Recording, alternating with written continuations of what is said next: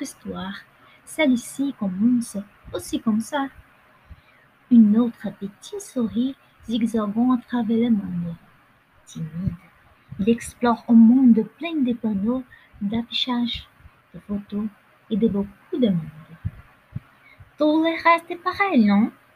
Mais pour Zigzag, avoir beaucoup de monde lui fait beaucoup peur. Sa main, son nez deviennent encore plus rose et tout ce qu'il veut, c'est un droit pour se protéger. C'est une autre histoire, comme tant d'autres, sur une souris essayant d'explorer le monde, mais qui a besoin d'apprendre à marcher en compagnie d'une fille, une fille qui s'appelle anxiété sociale.